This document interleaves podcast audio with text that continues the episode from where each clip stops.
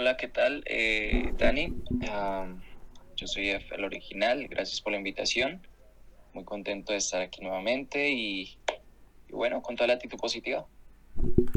Muchas gracias a ti, bienvenido. Desde luego, aquí siempre bienvenido, es tu casa, somos tu familia, porque pues hemos estado pendientes de ti pues desde hace un tiempo atrás. Cuéntame cómo fue el primer contacto tuyo con la música. Bueno, el primer contacto que yo hice con la música fue desde muy niño, desde muy pequeño. Eh, prácticamente en el colegio me invitaron a, cantar en un grupo, en una banda, y allí conocí pues varias personas eh, que obviamente hacían partícipe de esta banda. Eh, conocí varios instrumentos. Desde allí la pasión, me enamoré bastante, comencé a cantar poco a poco, me iba dando a conocer con mis compañeritos del colegio, en eventos de, del mismo, ¿no? Y, y, desde ese momento fue como mi primer contacto, podría decirse.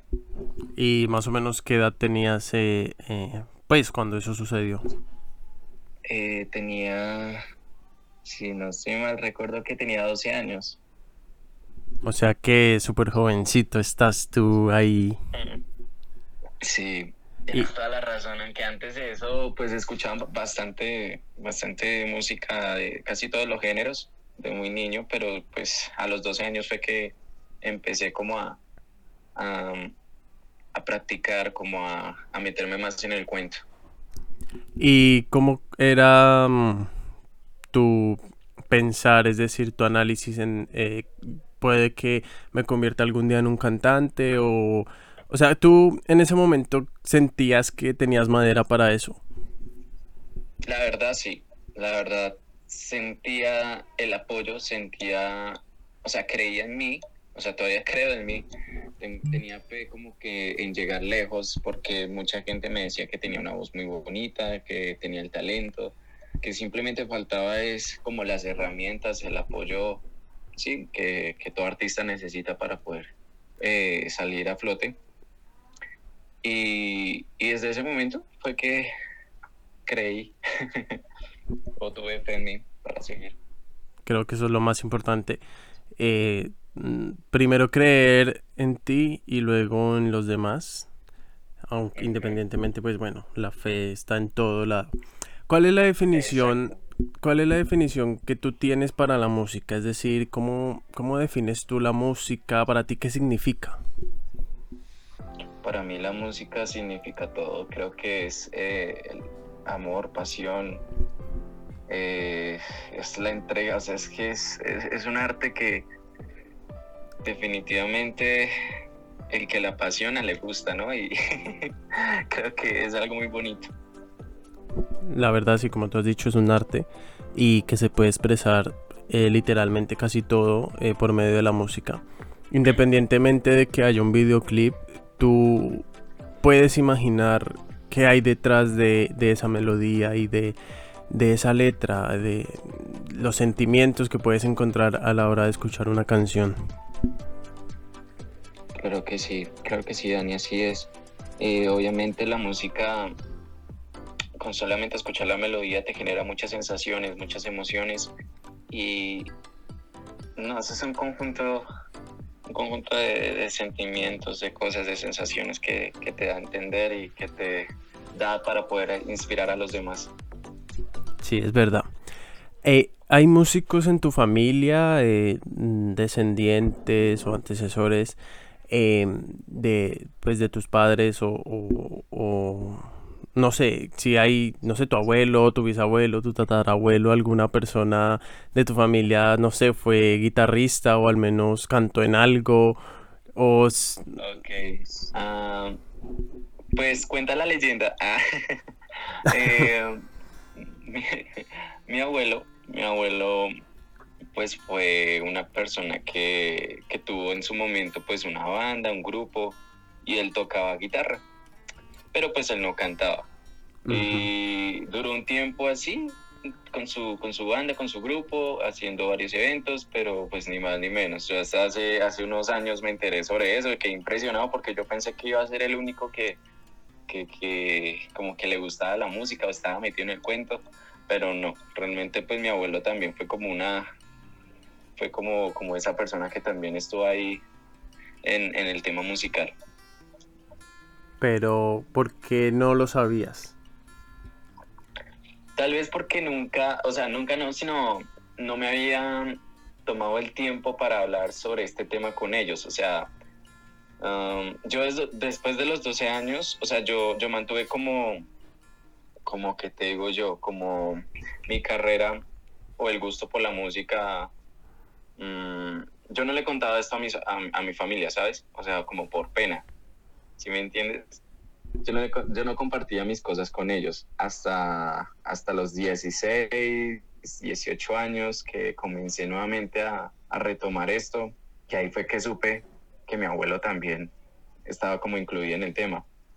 Entonces yo quedé impresionado. Claro, me imagino.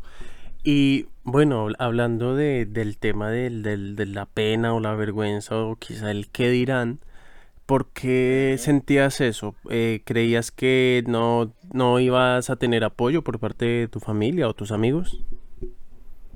Bueno, pues es que um, desde muy niño siempre he sido muy penoso, muy tímido. Y la verdad sí tenía, en ese tiempo sí obviamente me afectaba mucho el que, el que irán, ¿sí? Pues yo también cantaba para mi familia, cantaba así, le cantaba a mis primos y todo eso cuando era muy niño. Pero, o sea, no, como te digo yo, uh, no les demostraba mucho, no les decía es que yo quiero ser como este artista o yo voy a hacer esto, no, nada, simplemente les cantaba y ya, no más. Pero pues tampoco no hablaba mucho de eso, era como muy, muy distante con ellos sobre el tema. Ok, pero digamos, eh, ¿cómo ha sido el apoyo que has recibido por parte de ellos? Es decir, últimamente te dicen, mira, eh, dedícate a esto. Eh... Bueno, bueno, actualmente, actualmente ya toda mi familia obviamente lo sabe y, y, me pone muy feliz porque he recibido comentarios muy positivos sobre ellos, me apoyan, están ahí el pendiente, siempre lo motivan pues en, en, su momento, en mi momento pues me apoyan y me dicen, Fabi, tú puedes, con la bendición de Dios, yo sé que vas a salir adelante, o sea, es algo muy bonito. Ese es el apoyo que he actualmente de todos, de todos, hasta de mis abuelos, de mi papá, de mis hermanos, que están ahí al pendientes de todo lo que yo hago. Y, y eso me hace sentir muy bien, como que me hace sentir más seguro cada día. Qué bonito. Y eh, digamos, eh, ¿qué es lo más difícil o, o, mejor dicho, cuéntanos cómo es el proceso eh, de grabar una canción, de escribirla o de imaginarla o de sentirla incluso?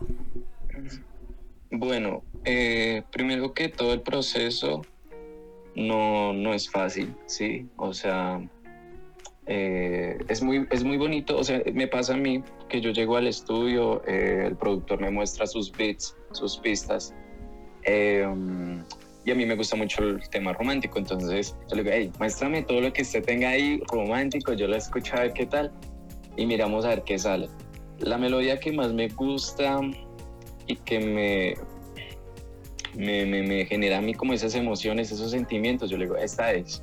Y la tomo, empiezo a tararear primero que todo y de ahí momento empieza a salir como la letra, lo que salga. Obviamente hay veces que salen canciones que nacen ya como de, de, de, de vivencias, de experiencias, o puede que uno se las invente así como por inventar. Y y ya, ya luego procede uno a, pues el, el momento de, de escribirla sí dura un buen ratico hasta que todo salga a flote, si el productor le gusta, si todo combina, eh, si todo rima, porque también todo tiene que ser en tiene que rimar.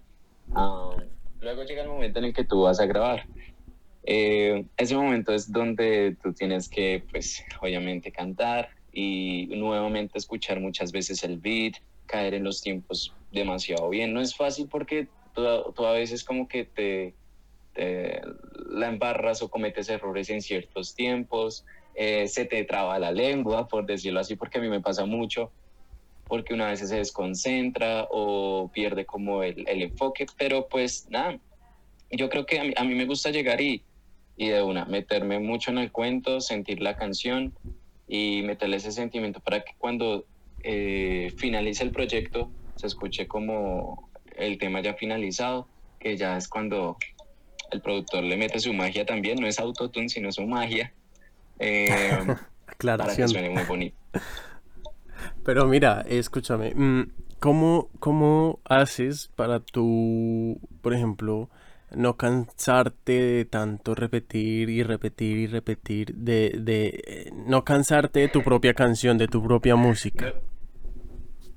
Eh, no creas, no creas, uno se cansa mucho, uno se cansa mucho, uno llega a un momento en que uno dice, no, espere, tomemos un break, pero cuando uno toma ese break, lo que pasa es que cuando tú vuelves a, grabar, obviamente ya no se siente como la misma intención, o sea, si no es la primera vez, grabes, o sea, como que se pierde como la, la magia, por eso uno le toca ir como con esa actitud positiva, con esa energía, con, mejor dicho, llegar de un activo y se graba una vez o dos veces, tres veces, pero si ya uno la caga constantemente, ay Dios mío, se pierde un poco la magia, pero pues se puede volver a, empezar y, y, ya.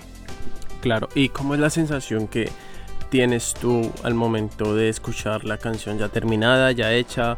No sé, quizá eh, que salga en YouTube, en Spotify. ¿Cómo es tu sensación es detrás, pues como, es, como espectador, por, por así decirlo? Mira que, que, es algo muy, muy emocionante. O sea, es como cuando tú vas a recibir en tus manos a tu bebé.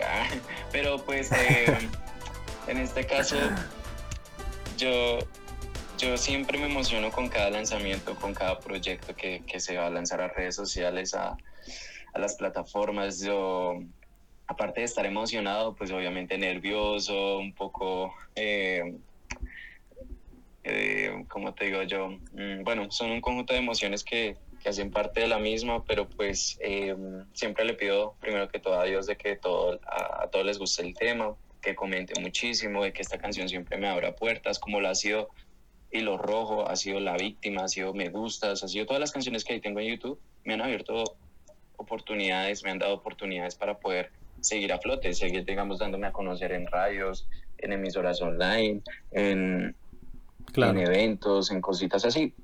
Sí. Pero bueno, llegó incluso un momento en, tu carrera eh, en que creaste, o no sé si fue de mutuo acuerdo, el dueto Chris DF. ¿Cómo, ¿Cómo fue ese momento? ¿Cómo sucedió? ¿Qué, pasó? Mira, mm, yo conocí a Cristian para el año 2014. éramos muy jóvenes, muy jóvenes. yo tenía que como 17, 16 años ahí. Y nos conocimos en un bar, en una discoteca. Bueno, él, cantó primero porque yo lo quería escuchar, porque íbamos a cantar en esa, en esa discoteca, ¿sí? No, no, no. No, no éramos nada, o sea, como que nada que ver. Y, yo le dije a Cristian así como con confianza, le dije, parce, cánteme algo, que me gustaría escucharlo. Me dijo, hágale, y después usted me cante, y yo le hágale de una cantó el muchacho, me gustó mucho porque tenía, o sea, la expresión corporal de, él y el canto le, le, lució bacano. Y yo dije, no, parce, usted canta muy chimba. Y me dijo, ¿en serio? Y yo le dije, sí, ahora, ahora yo lo quiero escuchar, eh, Fabián. Listo, canté, le gustó bastante. Me dijo, no, parce, ¿sabe que hagamos un tema, esto? O sea, se nos ocurrió muchas ideas y compartíamos tanto y teníamos tanto tiempo juntos que, que decidimos como que formar el dúo. Y buscábamos el nombre porque en ese tiempo yo no me llamaba F el original, sino tenía otro nombre. me ponían varios sobre, sobrenombres, no te voy a mencionar porque era muy chistoso. Pero en cambio él sí quedó con Chris D, él sí quedó con Chris D, siempre. Y yo dije, bueno, Chris D y qué. Chris D y yo qué. sí, el perdido al transcurrir el tiempo, eh, no, nosotros buscábamos las oportunidades. Nosotros, bueno, mi, compañero, él buscaba, buscaba mucho los eventos, eh, iba a los bares, hablaba con los dueños. Yo me encargaba de, los, de las redes sociales, yo me encargaba muchísimo de los medios. Yo buscaba emisoras online que nos dieran la oportunidad de darnos a conocer, de llevar nuestra música, porque en ese tiempo habíamos grabado una canción que se llama Solo Recuerdos, que fue como nuestro primer sencillo, que obviamente ya no está en YouTube, pero pues nosotros todavía la tenemos. Y, pero, empezamos a movernos, bueno, Sí, sí. Eh, con el tiempo nosotros eh, decidimos trabajar juntos, juicioso, nos iba muy bien, la pasamos muy rico. No, nosotros tenemos muchas experiencias bonitas como experiencias tristes, como cuando, o sea, yo sé que a todo artista le pasa que cuando tú vas a cantar en algún sitio, no a todo el mundo le vas a, agradar. Yo en ese tiempo tampoco tenía como la técnica vocal que tenía hoy en día. Total. Sí, yo en ese tiempo cantaba, cantaba horrible.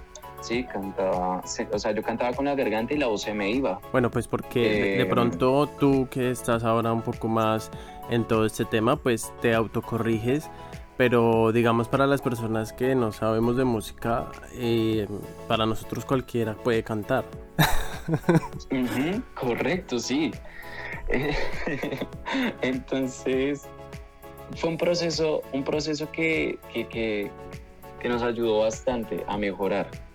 Tú, por ejemplo, Chris, yo admiro mucho a Cristian, porque Cristian desde un inicio ha sido, ha sido mi mentor, ha sido para mí un maestro, porque digamos que yo siempre he sido como el tímido, como el que se está quieto, como, o sea, es como si yo fuera el corista, ¿sabes? Entonces, él siempre era el, el muchacho que se, se, iba de un lado a otro a las mesas, él, él, cantaba sin pena, él se movía, él se quitaba la camisa, eso, eso hacía parte del show. Y yo sí. quedaba impresionado y dije, no, yo no puedo hacer eso. Yo, o sea, yo me veía más bien en, cantando así con un instrumento, eh, sentado, cantándole así románticamente tú, tú, a alguien. Tú te veías, ya, pero... tú, tú, te veías a Lucía en una esquina oscura cantando. sí, literal, o sea, la gente pensaba que yo era el corista y que el cantante principal era, era Chris D, era Chris D. Y, y Chris D, tú lo vieras, o sea, por eso yo la admiro y la gente que lo escucha a él cantar y todo, o sea, le gusta mucho, mucho la energía de él. O sea, él, él se destaca más por su forma de ser, ¿sabes? Por su forma Total. de expresarse con la gente. Eso es muy bonito, porque él de un lado a otro va convenciendo a la gente, la gente le copia y yo quedo ahí como que, ah, changos. Claro. Pero yo tampoco no me quedo atrás, yo no me quedo, o sea, yo canto, doy, yo canto lo que más pueda, lo más bonito que se pueda, porque la gente también llega a mí, me dice, oye, tú cantas muy lindo, cantas muy bacano, me gustó mucho tu voz. A Cristi lo aplauden porque el chino, el muchacho eh, es muy imperactivo, está de un lado a otro, le gusta mover a la gente, bacano. Sí, pero no, sí en un momento me sentía como muy mal por eso, porque bueno, él destacaba más que yo, pero luego con el tiempo comprendí que no había necesidad de eso porque simplemente nosotros dos éramos colegas, somos hermanos prácticamente. Sí. Y yo dije, no, pues yo no tengo que tener como ese, esa cierta cosa con él porque no, no, no, no soy así. Entonces yo dije, no, tenemos que como igualarnos, tratar de, de mantener como ese equilibrio y, y desde ese momento comencé a practicar mucho con él, ensayábamos en la casa, él, en la casa de él tenía un equipo de sonido y nos poníamos a cantar, a, a improvisar, a contar, a contar muchas cosas y así sucesivamente. Pero pues el dúo como tal uh, lo creamos los dos. ¿Sí me entiendes, Dani? Sí, fue mutuo, digamos, una idea, eh, algo que nació pues prácticamente de, de una pequeña historia, por así decirlo, ¿no? Mm, correcto. Pero pues de igual manera, estando como dúo, a nosotros nos va muy bien, nos va muy bien. El inconveniente es que a veces chocamos porque pues de pronto por los horarios, yo ando pues en mis cosas, yo trabajo y demás. Él pues también, pero pues ya le queda un poco más de tiempo libre, entonces como que eso se complica un poquito. Pero nada, eh, tanto como solistas como dúos, yo creo que nos va muy bien. La gente, la gente que nos sigue, pues aclama más que nosotros nos, no, nos, nos, nos juntemos a que estemos separados. Pero, pero bien, eso es muy bonito tener el respaldo de la gente, tanto de Cris como, como la mía.